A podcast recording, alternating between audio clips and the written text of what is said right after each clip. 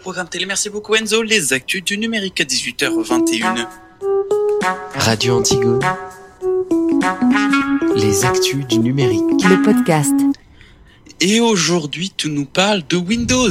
Windows et son menu démarrer, le petit truc en bas à gauche. Effectivement, Matt, et je crois que je vous en ai déjà parlé dans cette émission, euh, mais depuis quelques mois, Microsoft travaille à la conception d'une nouvelle version du menu démarrer. Ce, ce, changement devrait accompagner une refonte quasi complète du design de Windows 10 pour lui apporter plus de cohérence graphique. Même si le design n'est pas totalement vieillot et dépassé, il y a de nombreuses incohérences. Un design encore plus soigné ou remis au goût du jour permettrait au système d'exploitation de ne pas se laisser dépasser par Apple qui a récemment présenté macOS 11.0 Big euh, qui propose une refonte complète au niveau graphique de l'OS d'Apple.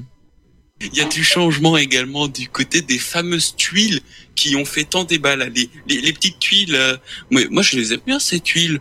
On se souvient tous de l'arrivée des tuiles depuis le menu démarrer avec euh, Windows 10 et Windows 8 pardon en 2012.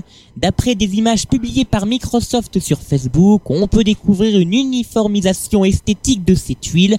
Fini les blocs colorés, désormais toutes les tuiles utilisent un fond qui correspond au thème clair ou au thème sombre selon le choix de l'utilisateur et c'est l'icône de l'application qui permet d'apporter de la couleur. On peut remarquer que toutes les icônes sur ces images utilisent le style Fluent Design de Microsoft.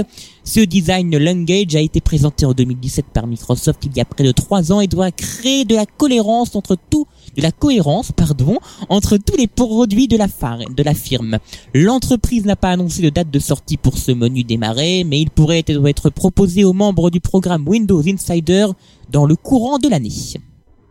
Et ce problème de design et surtout de cohérence est souvent relevé par la communauté utilisatrice d'ailleurs. Je ne te le fais pas dire. Bon, bah, si, parce que c'est moi qui ai écrit tes lancements.